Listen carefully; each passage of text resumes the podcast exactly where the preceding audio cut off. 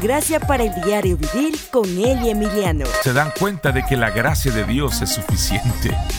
La gracia es el amor de Dios que se inclina y te recoge en sus brazos. La gracia es la seguridad segura de que con Dios de tu lado no puedes perder. La gracia es tu fortaleza para hoy y la brillante esperanza para mañana. La gracia es el poder de Dios en medio de tiempos difíciles. La gracia es Jesús.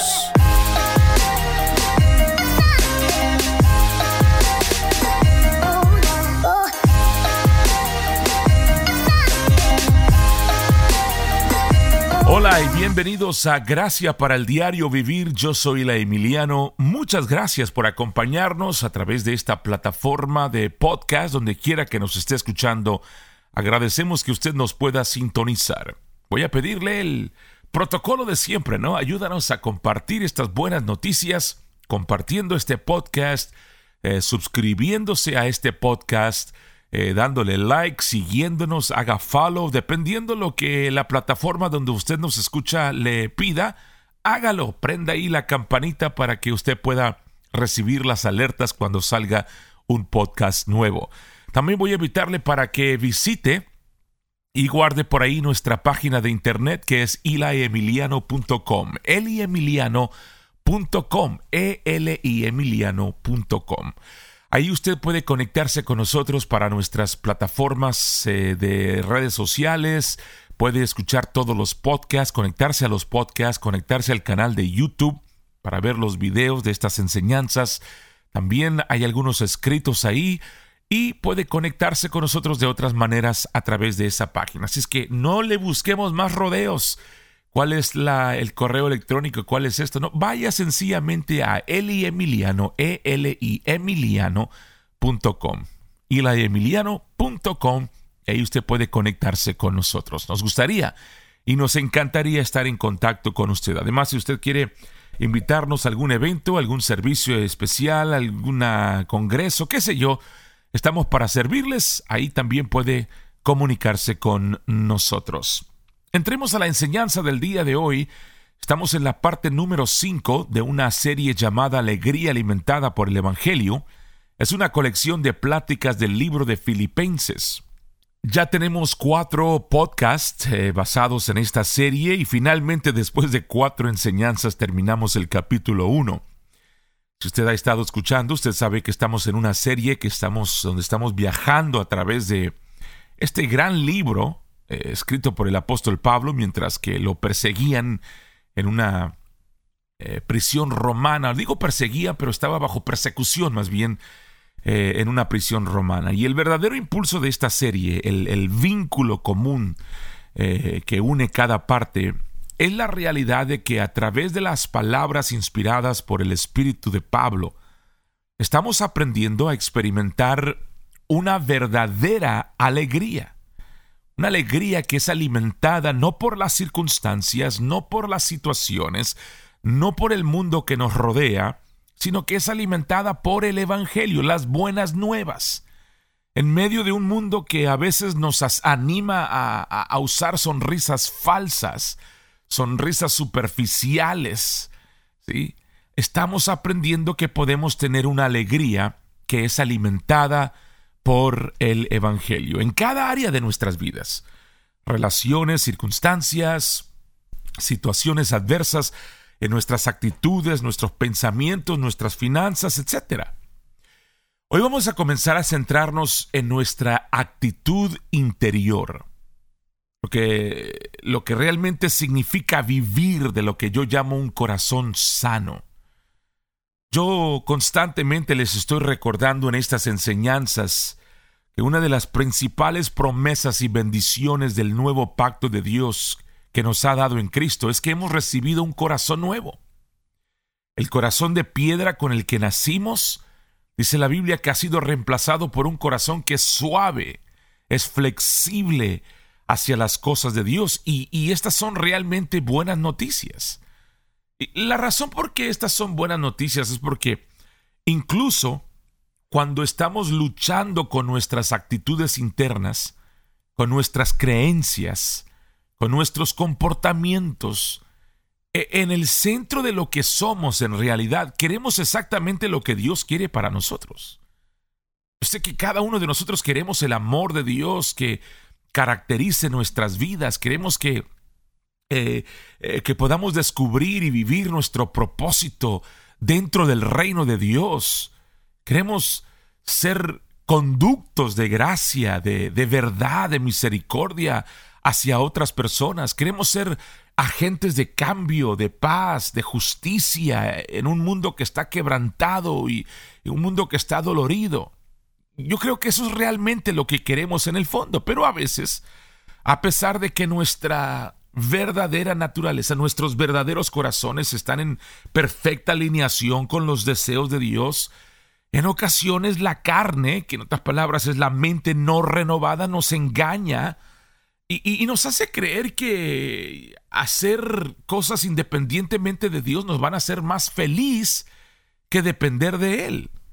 Y ese es un, un, truco sucio que se remonta al primer pecado en el jardín del Edén, cuando Adán y Eva eligieron la independencia en lugar de depender en Dios, cuando eligieron intentarlo por sus propias fuerzas en lugar de confiar en Dios. Como la mayoría de nosotros hemos crecido con una eh, visión de, de salvación basada en obras, en cosas que tienes que hacer, tendemos a pensar en el pecado como que es algo que nosotros hacemos, algo malo. Y, pensamos, bueno, si, si evito hacer estas cosas, entonces voy a evitar el pecado. Pero la Biblia tiene una definición diferente del pecado. En Romanos 14, 23 dice, lo que no es de fe es pecado. Lo que no es de fe es pecado. En otras palabras, todo lo que no es impulsado por la fe se reduce a la carne. Y, eh, en lugar de juzgar todo en, términos de buenas o malas obras, es, más, útil pensar en términos de, de que esto es el espíritu contra la carne, es, la, es dependencia contra la independencia, es, es confiar en Dios contra o, versus intentar por nosotros mismos. Para poder ilustrar esto un poquito más, déjeme mostrarle tres ejemplos rapidito eh, de, de, situaciones, personas, grupos de personas que caminaron según la carne. Y, y estos ejemplos están en la Biblia. Decisiones carnales que en algunos casos provocaron un, un sufrimiento terrible para muchas personas. El primer ejemplo está en Abraham. Abraham duerme con la doncella. ¿sí? Dios le había prometido un hijo, pero Dios estaba tardando demasiado. Entonces, esto fue un acto, una obra de la carne que todavía estamos pagando el día de hoy. Otro ejemplo es Moisés. Moisés defiende a un esclavo hebreo, el príncipe Moisés, poderoso en palabras y hechos, eh, tal vez se vio a sí mismo como que él tenía que ser el libertador, eh, el que defendía a Israel, pero esa decisión le causó 40 años envejeciendo en la oscuridad, que, que, que realmente casi acaban con su vida. Los israelitas, otro ejemplo, se niegan a entrar a la tierra prometida.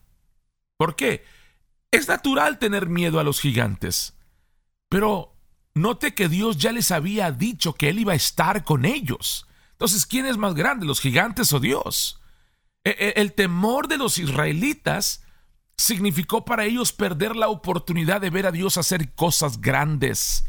También desperdiciar sus vidas en el desierto. Muchos de ellos ni, ni pudieron llegar a la tierra prometida. Entonces, ¿cuál es el denominador común de estos ejemplos? En cada caso, la persona o personas involucradas hicieron lo que les parecía correcto en ese momento.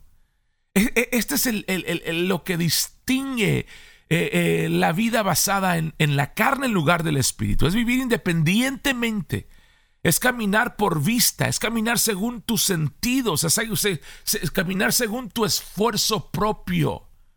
Entonces, cuando tú caminas por vista, por tus sentidos, sin ninguna consideración por Dios, te vas a poner en peligro.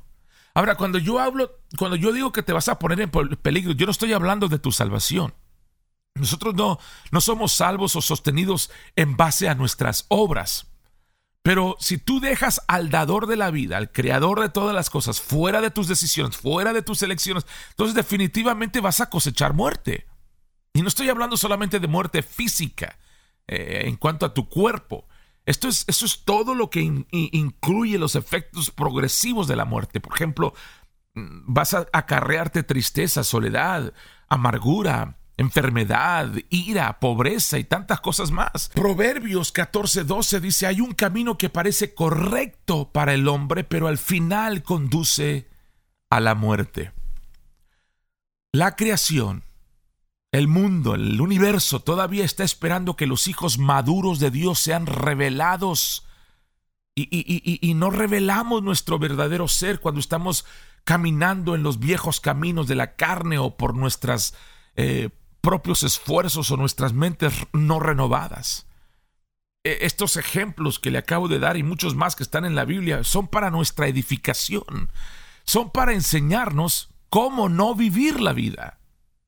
No, no es lo que estamos haciendo lo que es importante, le recuerdo, sino cómo lo estamos haciendo. ¿Estamos confiando en la mano muerte de la carne?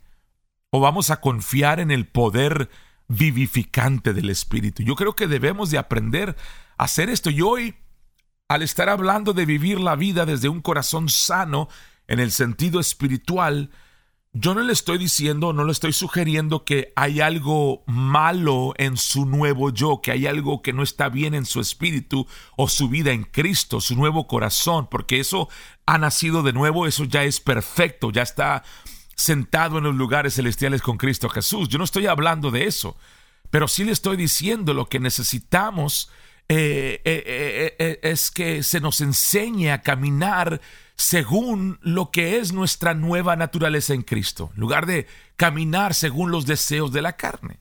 ¿Y cómo va a suceder eso? Necesitamos ser transformados por la renovación de nuestros de nuestra mente, de nuestro entendimiento. y nos guste o no, tenemos que hacer un ajuste de actitud de vez en cuando. Hoy vamos a ver el capítulo 2 de Filipenses, de los versos 1 al 18, a ver hasta dónde puedo llegar. Eh, y, vamos a tratar de obtener alguna orientación de esto. Vamos a ver rapidito, rapidito, a grandes rasgos, los primeros 11 versos y luego vamos a comenzar a enfocarnos en los versos 12 al 18. Y este es un, este es un pasaje muy poderoso. Y yo creo que aquí el Espíritu Santo nos va a mostrar formas en que podemos aprender a caminar por el Espíritu en lugar de la carne. Entonces, quiero que veamos eh, rápidamente una versión condensada de los versos 1 al 11. En el verso 2 dice, Luego hago que mi alegría se complete al tener estar en un mismo sentir, tener el mismo amor, ser uno en el espíritu y de una mente. ¿Ok? Luego hago que mi alegría, o sea, luego de qué? En el verso 2, la alegría del Pablo, el tema clave de esta carta, está ligada a los a la, conducta de los filipenses. Porque el verso 1, vea lo que dice. Por lo tanto, si sienten algún estímulo al estar unidos en Cristo, si hay algún consuelo de su amor, si hay alguna participación común en el Espíritu Santo, si hay ternura y compasión, Aquí está haciendo cuatro declaraciones de sí, sí, y luego da algunas declaraciones, pero está proporcionando para nosotros una plataforma desde la cual nos está animando a vivir las cosas que está tratando de enseñarles, que son las formas en las que Él dice que van a completar nuestra alegría. La manera como Pablo está redactando estas declaraciones cuando dice sí y luego habla esas declaraciones, él no estaba tratando de decirlo de una forma como de con incertidumbre, de posibilidades. No, él está afirmando de una manera que está considerando que las declaraciones sí son un hecho. En otras palabras, si saltas al lago, te vas a mojar. ¿Sí? No es una posibilidad. Es que si lo haces, te vas a mojar. Y, hay un sí, pero no hay una duda sobre la verdad de, la declaración. Y estas son declaraciones afirmativas. Entonces, cuando lo vemos de ese punto de vista, mira lo que dice, una absoluta seguridad. Él nos está diciendo que la alegría es posible porque hay ánimo de estar unidos en Cristo. Otras palabras, debemos estar continuamente animados porque hay ánimo, porque estamos unidos en Cristo. Somos unos con Él.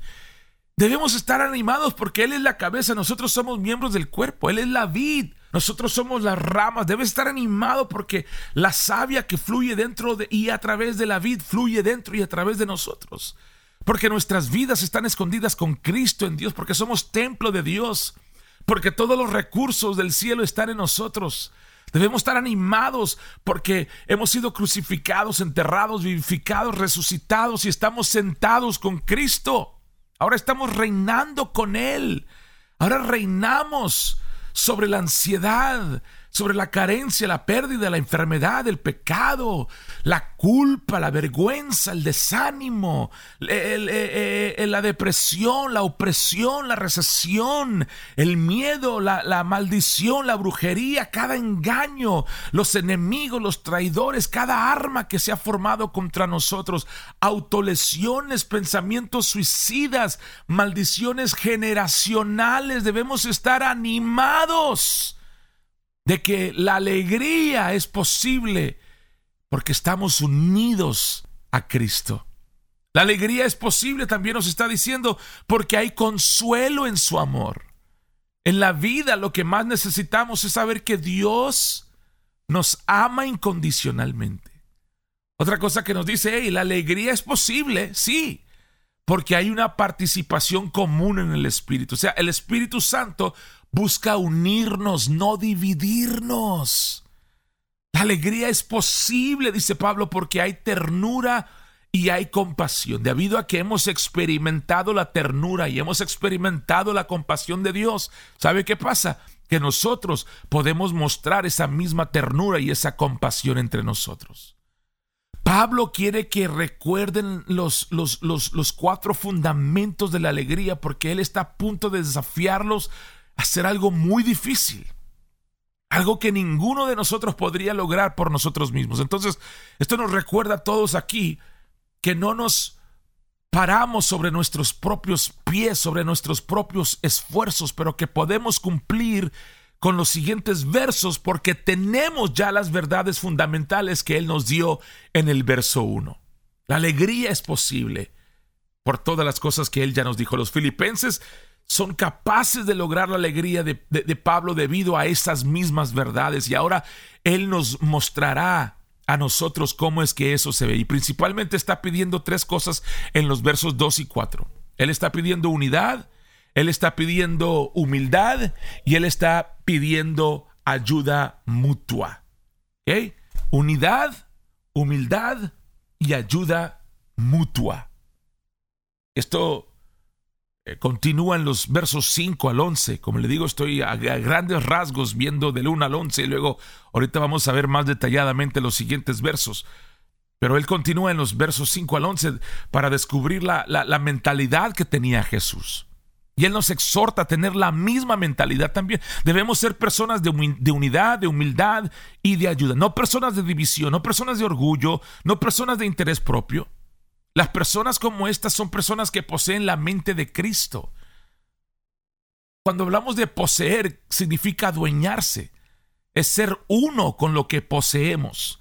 Entonces, nosotros tenemos que hacer nuestro el hecho de que tenemos la mente de Cristo, hacerlo parte de nosotros. La mente de Cristo es nuestra.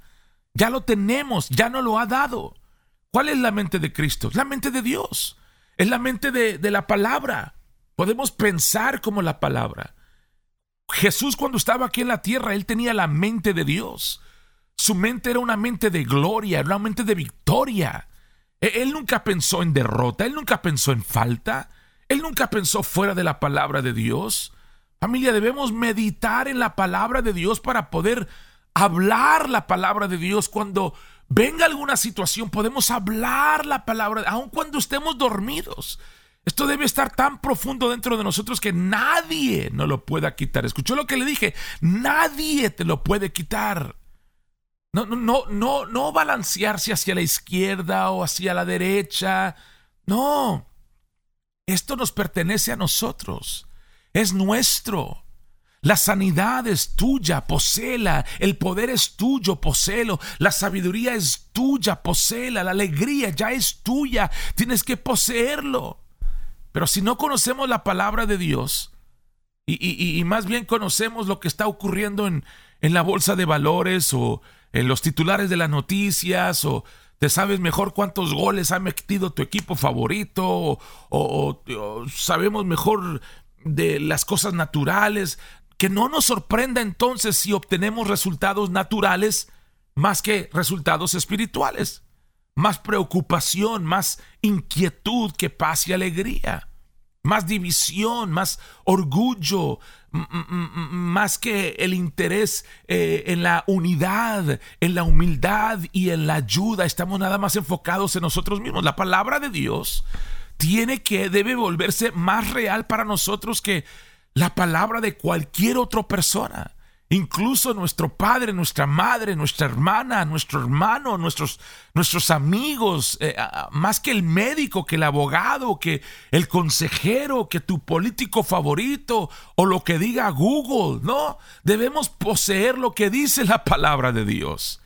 Y yo podría pasar semanas aquí, pero voy a pasar a los siguientes versos del 12 al 8 para aprender a vivir desde nuestra actitud interior, o sea, un corazón sano. Es tan importante que usted entienda que tenemos que tener un corazón sano y vibrante. Ahora, yo le animo a que usted subraye, si usted tiene su Biblia, y, vea dos frases muy claves que están en los versos 12 y 13 que son fundamentales para poder entender la obra de Dios en y a través de nosotros. Subraye estas palabras la palabra trabajando o desarrollando y en el verso, en el verso 12 y luego produce en el verso 13. Es muy importante entender que este pasaje no dice trabaja por tu salvación. E, e, esa obra ya ha sido realizada solamente por Jesús y esa obra terminada te ha proporcionado perdón y una vida nueva. Nosotros no trabajamos por nuestra salvación como si fuera a través de una serie de, disciplinas personales o sacrificios personales, de, de, buen comportamiento que de alguna manera podemos hacer o mantener nuestra relación con Dios. Lo único que podemos hacer es recibir nuestra relación con Dios como un regalo gratuito por gracia a través de la fe. Yo no puedo enfatizarlo lo suficiente. Y yo sé que eh, usted cada vez que me escucha, me escucha enfatizando esto. Entonces la escritura nunca nos enseña que trabajamos por nuestra salvación. Pero se nos dice que trabajemos o que desarrollemos, vea, lo que Dios ya ha producido en nosotros. Cuando tú armas un, un rompecabezas, un puzzle, eres el creador del rompecabezas, ¿no? Ya, ya fue creado. Pero cuando tú armas un rompecabezas, estás juntando las piezas de tal manera que puedes revelar la belleza del panorama general. Cuando haces ejercicio en el gimnasio, eh, eh, ¿es tu trabajo crear una estructura muscular? aunque no esté ahí, no. Eh, los músculos ya están ahí. Tu trabajo es ejercitar el músculo para que comience a adquirir más fuerza y comience a formarse, ¿sí? De la manera que tú lo usas. Entonces, tú estás trabajando, estás desarrollando, escúchame, lo que Dios ya ha producido, ya ha hecho, ya ha trabajado en ti. Estás entrenando para reinar, para crecer. Ahora, es obvio y por supuesto no podemos simplemente arrancar ciegamente estos versículos fuera de, eh, de, contexto. En el contexto de esta carta, volviendo al capítulo 1, te recordará, si usted ya escuchó las otras enseñanzas, recordará que Pablo está comentando acerca de cómo se, se usa su encarcelamiento para dar valor a los creyentes en lo que fue y lo que es la propagación del Evangelio de la Gracia. Y, y, así cuando Pablo dice, por lo tanto, en el verso 12, y cada vez que usted vea la palabra por lo tanto en las escrituras, usted tiene que detenerse y preguntarse, ok, ¿por qué dijo eso? Por lo tanto, ha de haber dicho algo antes. Y, y en todos los casos, el por lo tanto está ahí con el propósito de construir un argumento un caso de, de conectar lo que el autor está a punto de decir con algo fundamental que ya ha dicho. En otras palabras, él está a punto de enseñarnos algo y lo está conectando con algo que ya había mencionado anteriormente, algo fundamental. Entonces, en contexto, este verso trata sobre Pablo primero eligiéndolos y luego ordenándolos.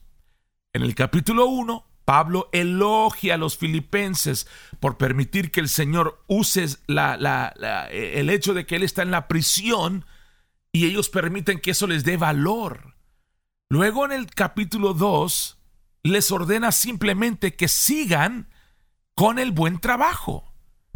Pero entienda que esto no es, es mucho más que una pequeña charla, es un recordatorio profundamente teológico, perdón, de, de, lo que la gracia de Dios puede hacer en y a través de un creyente. No se me pierdan, yo sé que ya me extendí un poquito, pero esto es muy importante. Pablo está diciendo en esencia, iglesia, puedes continuar trabajando, desarrollando tu salvación por el bien de los demás, pero la única razón por la que puedes hacerlo es porque es Dios el que lo está produciendo en ti. Tú no puedes hacer esto por tu propia cuenta. Unirse a una organización o alguna secta religiosa no puede darte el poder de convertirte en una mejor persona o de vivir una vida justa. Pero la gracia de Dios puede y la gracia de Dios ya lo hizo. Y eso es para todos los días de tu vida, no solamente la salvación del principio. Por eso este podcast se llama Gracia para el diario vivir. Entonces, al desempacar estos versículos, yo quiero enfocarme en la idea, en el verso 13, acerca de desarrollar nuestra salvación. Y, y, en esencia vamos a recibir un plan de ejercicio hoy, ¿le parece? Este no es un plan de entrenamiento físico, es algo espiritual. Entonces yo quiero invitarlos a que si pueden tomar notas eh, o, por lo menos una nota mental y de, tal vez volver a escuchar esto, pero vamos a ir a trabajarlo a través del texto de hoy y luego vamos a continuar con el próximo podcast. Si vamos a tomar la palabra de Dios, sembrarla en nuestros corazones, dejar que nos lleve a una madurez, a una victoria, entonces habrá pasos y, hay etapas en el camino. Usted no puede pasar de cero a mil millas por hora en un instante. Usted tiene que acelerar lentamente, ir ganando velocidad. Es lo mismo en el ámbito espiritual con nuestro caminar cristiano. La Biblia dice que primero el tallo, luego la espiga y después el grano lleno en la espiga, ¿ok? Si, si no comenzamos a creerle a Dios en una escala pequeña y ir avanzando, entonces nos vamos a experimentar la madurez y la victoria completa. No pasamos de ser personas que nunca aplican la palabra de Dios en sus vidas y nunca meditan en la palabra a ser de repente personas que tienen la fe que mueve montañas para vencer. Y dicho sea de paso, no es inteligente esperar hasta que algo golpee nuestras vidas antes de comenzar a creerle a Dios. E, es importante que tomemos los pasos y que pasemos por las etapas. Hay, hay ejercicios espirituales. Eh, cinco ideas que Pablo nos comunica para vivir desde un corazón sano, un corazón vibrante. Y solamente voy a mencionar el primero porque ya, ya me pasé de tiempo y, no tengo tiempo para profundizarme, pero la próxima semana lo vamos a hacer y estaremos entrando de lleno en estas eh, cinco ideas que Pablo nos, nos, nos comunica. El desarrollo, cinco ejercicios espirituales para la salud del corazón. Número uno, recuerda que Dios está contigo, en ti y por ti. Recuerda que Dios está contigo, en ti y por ti. Alguien escribió una vez un libro titulado Las tormentas fuertes nunca duran, pero las personas fuertes sí. Y realmente no me gusta ese título porque sugiere que si tú eres lo suficientemente fuerte, entonces puedes soportar tiempos difíciles eh, temporalmente. Pero para algunas personas los tiempos difíciles sí duran, siguen y, y siguen. Entonces estoy pensando ¿Qué tal en un título de libro que diga los tiempos difíciles parecen seguir y seguir, pero las personas débiles se dan cuenta de que la gracia de Dios es suficiente? La gracia es el amor de Dios que se inclina y te recoge en sus brazos. La gracia es la seguridad segura de que con Dios de tu lado no puedes perder. La gracia es tu fortaleza para hoy y la brillante esperanza para mañana. La gracia es el poder de Dios en medio de tiempos difíciles. La gracia es Jesús. Y, la próxima semana voy a entrar más a profundo en este primer paso y vamos a continuar viendo estos cinco ejercicios para vivir desde un corazón nuevo, limpio, saludable, sano, vibrante. Pero elegir recibir a Jesús como tu Señor y Salvador es la decisión más importante que tú vas a tomar.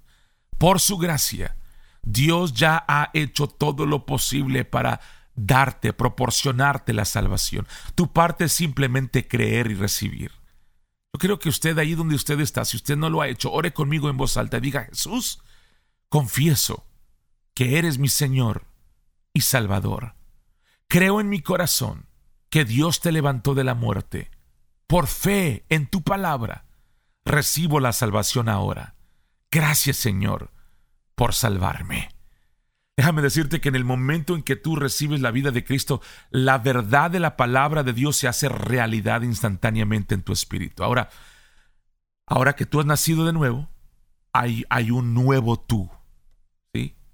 Y como su hijo, tu amoroso Padre Celestial quiere darte el poder sobrenatural que tú necesitas para vivir esta nueva vida. Es gracia para el diario vivir. Muchas gracias por habernos acompañado en esta edición de este podcast. El próximo podcast vamos a continuar hablando sobre estos, estos cinco ejercicios fundamentales espirituales para traer sanidad a nuestro corazón. Es que le invito para que se suscriba, nos siga, le aplane a la campanita, al, ponga en activo las alertas para que el momento que salga el próximo podcast usted lo pueda eh, recibir una notificación y pueda escucharlo inmediatamente. También le pedimos que comparta esto con alguien. Déjenos cinco estrellas, eh, comente, eh, haga todo lo que usted pueda hacer a nuestro favor le agradeceríamos bastante para que este, esta enseñanza siga siendo escuchada por muchas personas más. Una vez más, para cualquier contacto con nosotros, usted nada más vaya a eliemiliano.com, eliemiliano.com Ahí usted puede conectarse con todos los podcasts, todos los videos, todos los escritos, todas nuestras redes sociales. Puede ahí dejarnos un mensaje, puede hacernos una invitación, puede ayudarnos también financieramente para continuar llevando este, este Evangelio de las Buenas Nuevas. eliemiliano.com, e emiliano.com.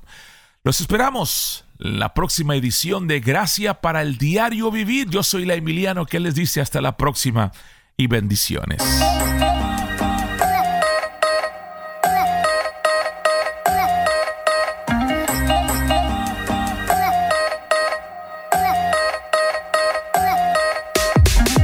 Este podcast ha sido de ayuda para tu vida, te invitamos a que te suscribas, nos sigas, comentes, recomiendes y compartas esta programación. Y de esa manera nos ayudarás a dar a conocer estas pláticas donde nuestra única misión es declarar el Evangelio a todos, todos los días, en todo lugar. Para más información, puedes seguirnos en Facebook e Instagram buscando Elia Emiliano. Nos encantaría estar en contacto con usted. También, si desea invitarnos a algún evento, conferencia o servicio especial, puede contactarnos de la misma manera. Esté pendiente para el próximo podcast Gracias para el Diario Vivir con Eli Emiliano.